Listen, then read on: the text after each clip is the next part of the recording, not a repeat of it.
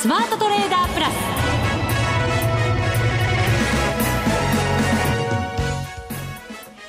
リスナーの皆さんこんにちは内田まさですここからの時間は2016年最初のザ・スマートトレーダープラスをお送りしていきます。今年もどうぞよろしくお願いいたします。それではこの方にご登場いただきましょう。国際テクニカルアナリスト福永博之さんです。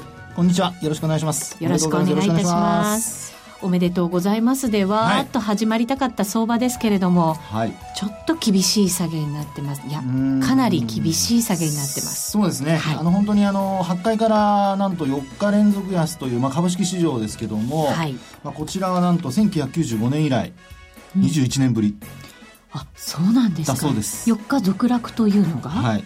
第8回からですね。あそうですか、えー、であのただその年はですね過去あの1900、えーと、1949年、うん、東証の開所以来ですけどもあの始まってからえー、と3連敗したのが5回しかないんです。うん、で今日がまあ4連敗目ですよね、はい、でその4連敗目っていうのは1995年の時以来なんですが過去その、まあ、3連敗した年で上がったのは1回しかありません。年末に向けて。年末に向けて要するに年だから年足が陽線になるってことですよね。ね年足が陽線というよりもあの前年を上回った年というのがあ、うん、あの前年末の値をですね。でその上回ったのが唯一1995年なんです。あそうなんですか、はい、それが4日続落した。4日続落今年もご家族 まあ本当に当てはめていいのかどうか。もうね私と内田さんですとついそういうふうにしちゃいますけども。っとね何か頼りになるものも欲しいなと思うんですよ。ねえ。まあただですねそうやってあの過去まあこれ統計上なので、はい、あのまあ調べた人がいてそういうことをあのデータがあるんですけどもまあ、要は過去3連敗して上がったのが過去 5, あの5回のうち1回しかないと、で今回はその6回目になったわけですよね。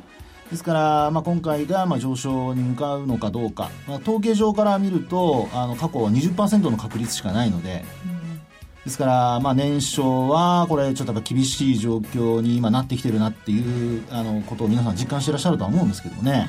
はい。はい、まあ、いろいろ今日もアドバイス分析などいただきながら進めていきたいと思います。はい、またこういうマーケットの中ですから、はい、こんな時こそしっかりと相場のその位置を確認するということも必要なんだと思うんですね。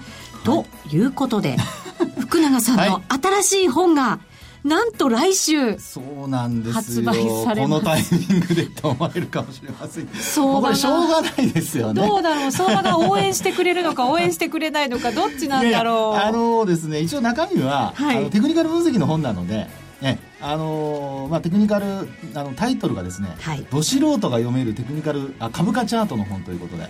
ど素人が読める株価チャートの本、はい、なんかぐさっときますね、ぐさっと。いやいやもうねあのやっぱり初心者の方にですね、まあ、今みたいな相場になっても、はい、まあ、負けない投資家になってほしいとかね、いろんな思いがありましてえ今回はそのもうチャートの方で山のように出てるじゃないですか、はい、なので私は今回ですねちょっと工夫をしまして。え何ですか？あの、まあ、まずはあのあれですね、えー、チャート使えるチャートを絞り込みました。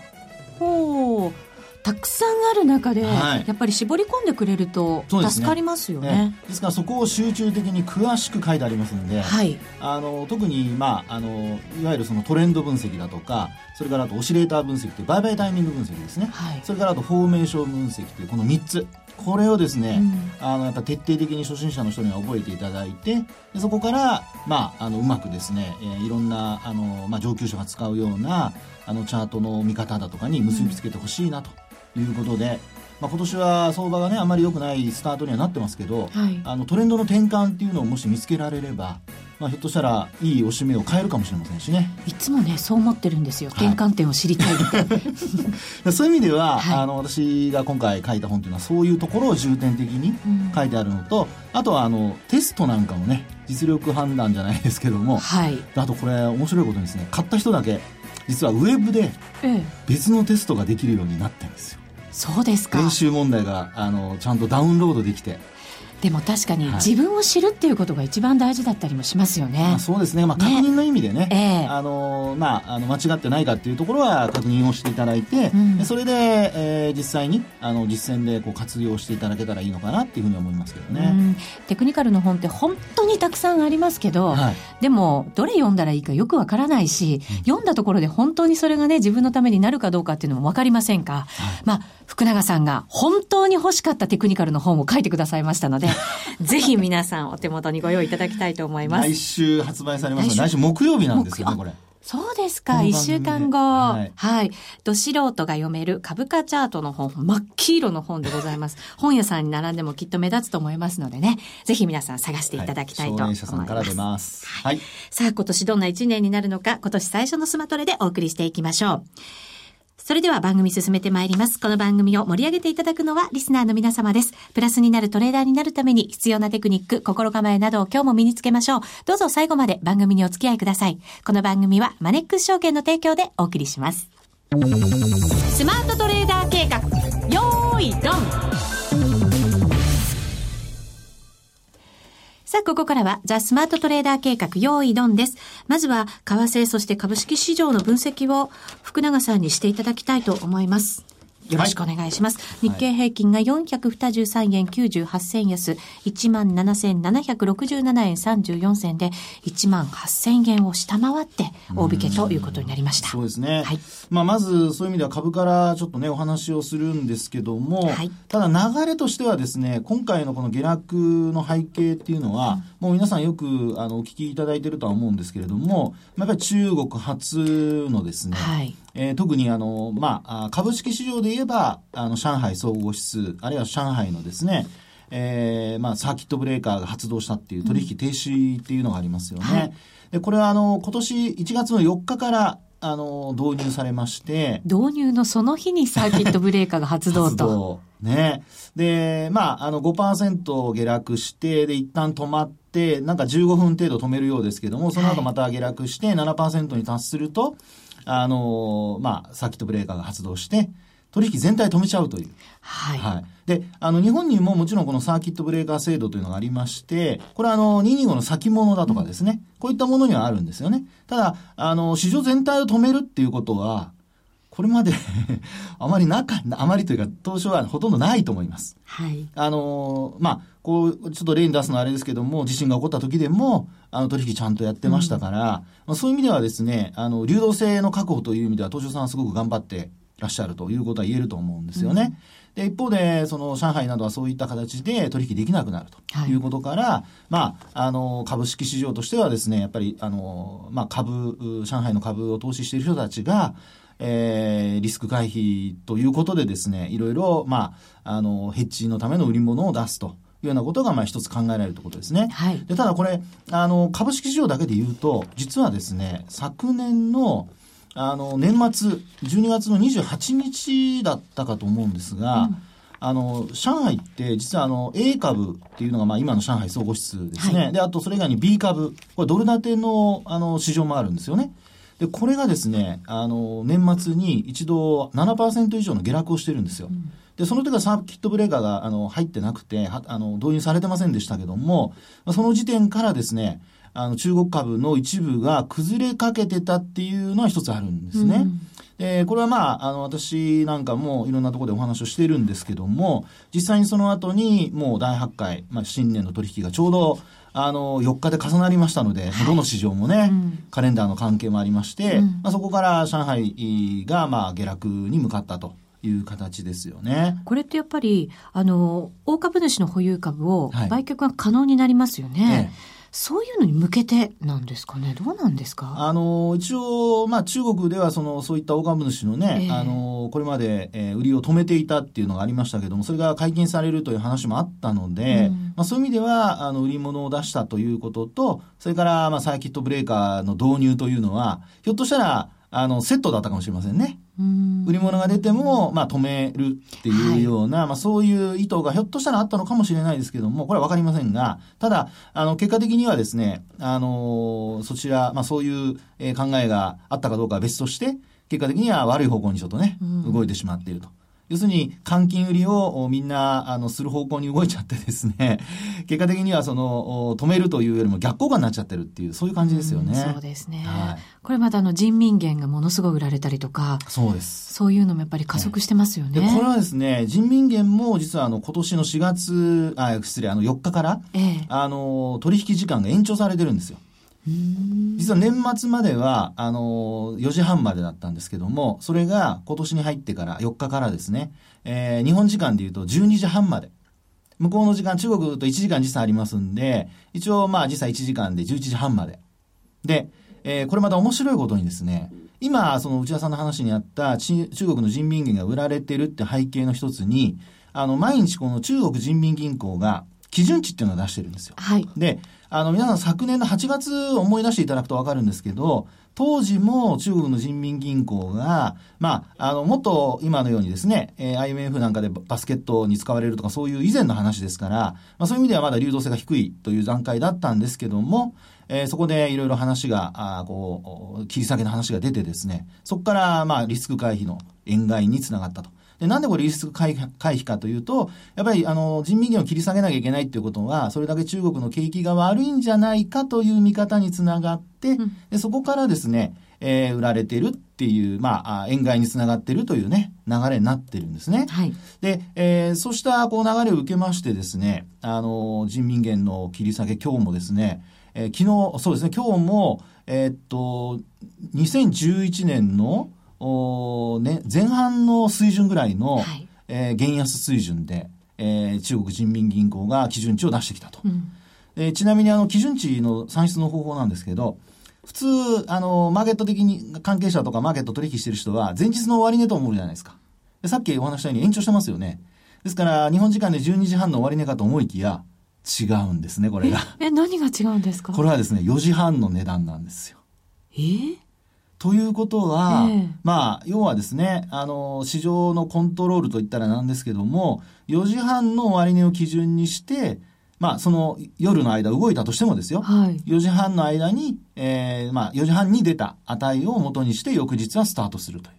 ですから、あの、中国人民銀行が、まあ、見てられる間の値段で 出しましょうというような、多分そんな感覚だと思いますね。延長したんだから見といてくださいよ。いや、もちろん見てると思いますけども、その4時半の値段が基本的にはですね、えー、その基準値になると。そういうところってなんかやっぱりどこかこう違和感みたいなものって出てきそうですよね。ねねですから、まあそういう意味では、あの、基準値の切り下げというのがですね、えー、今のように、こう、えー、まあ、マーケットでクローズアップされてるというのは、やっぱりこう、ちょっとした違和感、ずれが、あの、やっぱり現れてきているっていうところじゃないかなとは思いますね。で、ただですね、ここで重要なことは、あの、本当にその、円買いなのか、あるいは、あの、ドルと円の通貨ペアで見た時のドル売りなのか、はい、これやっぱりちょっと、為替のトレードしてる人、うん、あるいはその株の取引してる人もしっかり見とかないといけないですよね。はい。で、今日ちなみにですね、あの、ドル円118円割ってるじゃないですか。今も117円台の90銭台ですね。ですね。はい。で、ユーロ円見てください、ユーロ円。ユーロ円は今1.0809あたり。それはユーロドルじゃないですか？あ、ユーロドルですね。ユーロ円ですね。失礼しました。僕にあの、そのフィントかけないでください。失礼しました。やめてください。僕はそれでそうですねなんて言ったらえらいことになりますからね。引っかからなかったか。やめてくださいよ。もうドキドキさせないでください。生放送ですからね。時々試さないと。中国のサーキットブレイク。もう怖い怖い。えっと、ユーロ円が127円の47銭から48銭ですね。ですよね。はい。となると、このユーロ円、昨日の終値とで言いますか、昨日の値段からのあの帰り見ていただくとどうですか？昨日の終値からだと、はい、今ちょっと下ですか？下ですよね。下ですね。ただ、ドル円ほどパーセントで見ても動いてないですよね。ユーロドルがそんなに下がってないですもんね。はい、ね、ええ、ということで見ると、ええ、まあ、やっぱりドル売りなんですよね、これ。うん、そうか。流れからすると。なので、まあ、こういったことを考えると、もうちょっとこう、まあ話が広がるというか、結果的にそのアメリカの利上げが、まあ年末、昨年末12月からスタートして、えー、で、えー、年4回ぐらいの利上げがあるんじゃないかという見方が、うん、まあ一方でこう、あの、言われてるわけですけども、ただマーケットではそれをまああまりこう信用してなくてですね、うん、えー、2回じゃないかとか3回じゃないかとか、あるいは少ない人ですと1回じゃないかっていう見方をする人もいますし、まあ、ゼロっていう人はさあのさすがに今いないんですけどね、これゼロになっちゃうととんでもないことになっちゃうと思うんですが。そうですよね。えー、いや、マーケット見てるのが怖すぎますよ、そうなった時は。ね、本当そうですよね。えー、ですから、そう考えると、やっぱり、あの、まあ、年前半といいますかですね、えー、このドル売りというのは、あの、アメリカの利上げがひょっとしたらできないんじゃないかとか、あるいはその人民元が対ドルでこれまでペグといって固定してましたけども、えー、それが自由化に向けてこう動き出しているっていうところもありますので、まあ、ドルとの円、ドルと円の影響っていうのが大きいのかもしれないんですけども、ただ、あの、円買いという形で言ったときには、すべての通貨に対して円が買われないと、うん、円買いという言い方は、まあ私は正しくないと思っているので、はい、そう考えると、やっぱり今日のユーロ円の動きで下げ止まっているところなんかを見ると、うん、やっぱりドルがやっぱ売られてるというふうな見方の方がいいのではないかと。うん。やっぱり中国の景気の後退のその度合いにもよるんでしょうけれど、はい、それがアメリカにもちろん影響するってこともありますし、はい、アメリカ自体の景気の指標も、はい、まあ、製造業中心にあまり良くないっていうことがかなり影響してるそうですよね。なんですかね。えー、ですから、あの、今の内田さんの指摘にあったようにですね、そういったことまで考えると、うん、あの、今回、まあ、あの、よくその株価水準が、えー、もうちょうどいいところだとかですね、はい、そろそろじゃないかとかっていう、ちょっと曖昧な表現をされる方いっぱいいらっしゃいますけども、はい、私はやっぱりそういう意味では、やっぱりちょっと注意をしないと、あの、年末まで上がるか下がるか、ちょっとまた、あの、後でお話します。置いといて、えー、結果的にやっぱり今のこの流れというのは、うん、あの、本質的な部分っていうのは、もし、そのアメリカの景気に対する見方の、あの、下振れなどをこう考えているとなるとですね、はい、あの、まあ、えー、来週からアメリカの企業決算スタートします。で、あと日本も、あの、小売業から、まあ、今週からちょぼちょぼ出てきてますので、まあ、そういう意味では、あの、今期、あるいは来期の業績見通しなどにですね、えー、ちょっとこう、キー信号、黄色信号が出てくるようなことになると、えー、注意しないと、本当にあの、まあね、えー、下落しているところを買ってしまって、はい、さらに損失が膨らむなんてことになりかねませんので、えー、そのあたりは、私はまあ、もっと、あの、真剣にと言ったらあれですけど、皆さん真剣に考えてると思うんですが、もっと慎重に、はい、あの、まあ、底根を探ることを考えた方がいいのかなというふうには思いますけどね。うん、奴隷なんか見たり、まあ、あの、株見たり、こう、はい、勢いがかなりあったので、一旦のこう自立反発みたいなものをもしかしたらしてくる可能性ももちろんありますけど、そうそういったところはすかさずやっぱりちゃんと動きを取っていかないと、はい、間違った方向に取ってしまうと、また大きな痛手を負ってしまうことにもなりかねませんよね。そうですよね。ですから今の内田さんの指摘のようにやっぱりこう、なんていうんでしょうかね、あの、リバウンドなのか、はい、あるいは本当に底入れなのか、そこら辺をやっぱりしっかり見極めないと、うん。あのまあ、失敗してしまうとですね、えー、もっと下がるっていうことになりかねないんですよね。で、ちなみにあの、最後に一つだけあの、はい、えー、以前これお話ししてたと思うんです。テクニカル的には、うん、エリオット波動ってもう12月の中旬頃かな、うん、あの、先月この番組の中でもお話したと思うんですけど、はいあの、エリオット波動の A、B、C 波の C 波が発生したら、あの、大変なことになりますよって話をしてましたけども、まあ、まさに今もう C 波が発生してきてますので、その場合には、あの、まあ、株価で言うと、9月の安値を切ったり、ニューヨークダウも、あの、8月の安値切る可能性ありますので、で、ドル円ももう一つ安値切る可能性ありますから、116円台ですね。ですので、えー、ここは私はちょっと慎重に見る必要があるのかなと。一旦反発してもリバウンドの可能性があるので、えー、しっかり見極めておきたいなというふうには思いますね。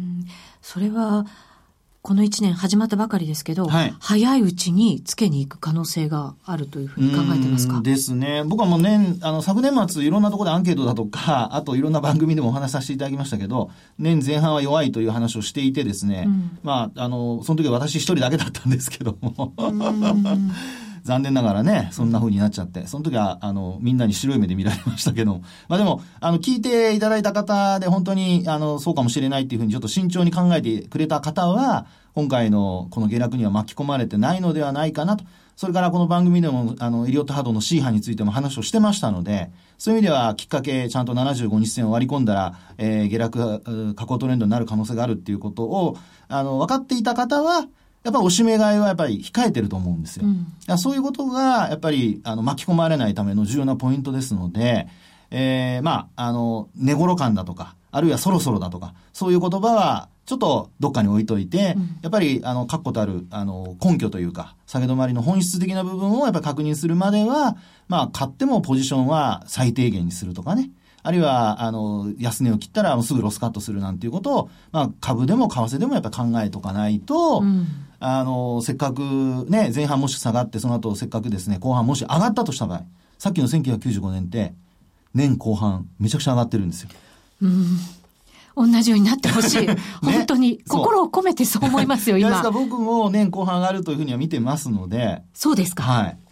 そうなんですそうですか。そうなんです。はい。なので、まあ、前半は、なんとか、あの、そういった意味ではですね、あの、しっかりと見極める辛抱をしてですね、うん、えー、まあ、年後半にちょっと備えるようなことを考えていただいた方がいいのかなとは思いますね。そうですね。ちなみにですよ、はい、もし前半にその昨年の9月の安値も下回るみたいな状況があった場合の、はい、その今度後半に戻っていく、その勢いですよね、ええ、それはどんな勢いだと福永さん思ってるんですか？あの、1995年の時も、え、まあ今回も多分同じようなことが予測されるんですけど、実は政策がバンバン出てですね、うん、年後半に株が上がってるんですよ、1995年。で、えー、今回もお、そういう意味では、日銀がどう動くか分かりませんけど、えー、まあ、国会が今開催されてますよね。はい、そうした中で、えー、何かしら、あこう出してくるかどうか、政策をですね。あと、それに加えて、今お話したように日銀の金融政策が、えー、何か大きな転換を迎えるかどうか。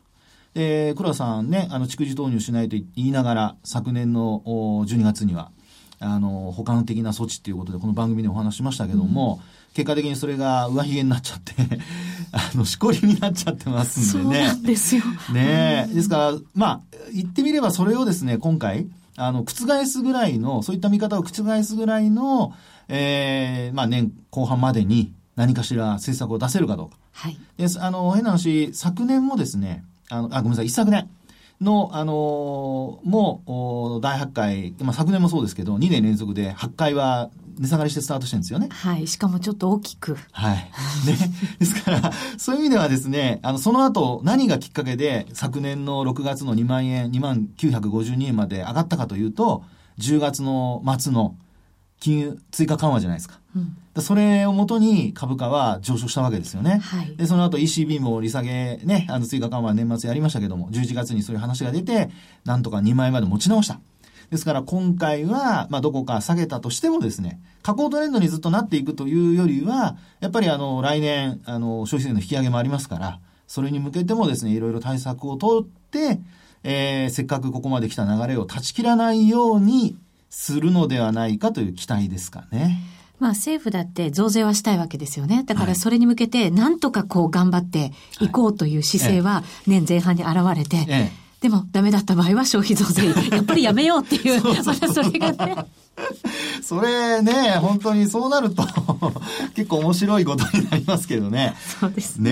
ねまあそれはいつ頃決めるのかもね、今まだちょっとはっきりしませんけど、まあでも期待としてはそういうのが、まあ、あの、年後半の株価上昇の、えー、きっかけになるのではないかというところですね。なってくれと。欲しい。お願いします。はい。以上、スマートトレーダー計画、用意ドンでした。これまでこんな FX はなかった。ついにマネックス証券から革新的な FX 取引プラットフォームトレーダブルがリリースされました。トレーダブルはデンマーク初の全く新しい FX。使いやすい操作性はもちろんのこと、豊富に用意されているアプリをトレーダブルにダウンロードすることで、お客様の思い通りのツールやサービスを使用できます。世界中の開発者が提供するアプリを使って自由自在にお客様の取引スタイルを実現。最低取引単位は1000通貨単位だから少額でもお取引が可能です。リスクが心配な初心者の方でも始めやすい。また、米ドル円やユーロ円などの主要通貨から高金利通貨の5ドル円や南アフリカランドまで豊富な13種類の通貨ペアを取り扱っています。講座解説のお申し込みはパソコンやスマートフォンからマネックス証券で検索。まずはトレーダブルの使い勝手を堪能してみてください。今すぐお申し込みを。トレーダブルのお取引に際しては、証券総合取引口座とトレーダブル口座の開設が必要です。FX 取引では元本損失、元本超過損が生じる恐れがあります。お取引の前には、当社ウェブサイトに記載の契約締結前交付書面などを必ずお読みください。マネックス証券株式会社金融商品取引業者関東財務局長金賞第165号。みんなで参加今週のミッションさあ、ただいま第22回 FX ダービー開催中です。昨年の12月24日から開催が始まりまして、年末年始を挟んで、まあ2週間ぐらいが追加したということになります。そうですね。はい。今回のダービーは本当にどうなんでしょうね、これね。本当にあの、えー、後節というか、うまい下手と言ったらあれですけども、あのね、結果なんか二極化しそうでしてますね。ね はい。これ不思議なことにダービーが始まると、またなんか動くんですよね、為替が。ね。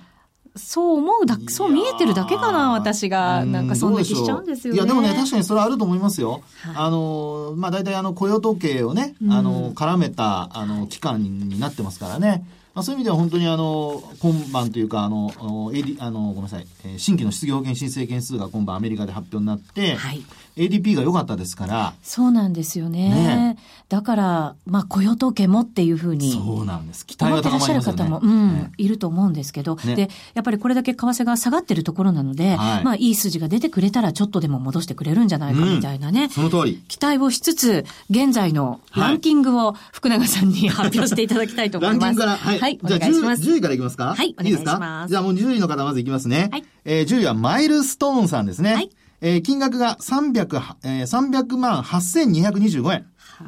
それから、勝った後はいつも大負けさん。が今頑張ってますね。はい、えー、それから8位、えー、大江戸金蔵さん。第7位。江戸川ですね。あ、ごめんなさい。大江戸だっけ。すいません。本当に失礼しました。江戸川でした。江戸川金蔵さんでした。失礼しました。あと、江戸だけですね、合ってたの。あと、すいません。パパのパンツはパパあ、パパパパンツ。あ、違うか、パパパンツ。パパのパンツはパパパンツさん。はい。それから、北総 M さん。M だけアルファベットの M ですね。はい。それから5位が M&M さん。そして4位が911さんでございます。はい。はい。そして第3位。はい。いきます。パンパカパン。まだ、あの、結果というか終わってはいませんけども、えー、3位がヨアさんです。はい。580万飛び8599円。うん。そして、えー、2位がですね、カタカナのル証券さん。うん、えー、6000、あ、ごめんなさい、658万9909円。はい。そして第1位が、うん、日本人だと思いますが、名前はマーティーさんでございますね。はい。はい。えー、カタカナですからね。えー、670万5500円。はい。素晴らしい。しっかりと。はい、600万以上、はい、700万に近づいてます。方向捉えて。方向捉えてますね。そうですね。やっぱり、でもこういう取引ができるのもまた FX。うん。ね、ということですから。はい。はい。ぜひ皆さんも、あの、度胸試しと腕試しで。いや、本当そうですよ。今はね、こんな相場でね、デモトレードできるっていうのは本当幸せだと思わないと。で、それでもしかしたら豪華商品がゲットできるかもしれませんので。自信にもつながりますしね。そうですね。ぜひ参加していただきたいと思います。番組ホームページからお申し込みいただけます。ご覧いただきたいと思います。思います。はい。そして私と花ちゃんも参加してくれてますので、その順位も一応お伝えしておきましょう。はい。えー、うっちがですね、はい、なんと32位。頑張ってます。頑張ってます。それから花子ちゃんが45位でございます。頑張ってます。はい、二人ともプラスですよ、もちろん。で。はい。でも私一つ報告しておくと、ちょっと買っちゃったんですよね。ドル円。ロングしちゃって今マイナス抱えてるので。ちょっとぼやきが出てまいそうなんですよね。ちょっとそこをね今どうしようか。戦略練って。ですね。はい。損切りするならして、はい、ちゃんとまた来週に向けて報告できるように頑張っていきたいと思います。今からでも十分間に合います、はい、皆さんぜひご参加くださいませ。はい。ぜひ番組ホームページからご覧いただいてご応募ください。お願いいたしますさあそろそろお別れのお時間となりました。明日雇用時ありますからね。そうですね。はい注意してください、はい、ここまでのお相手は福永博之と内田まさみでお送りしました。それでは皆さんまた来週。この番組はマネックス証券の提供でお送りしました。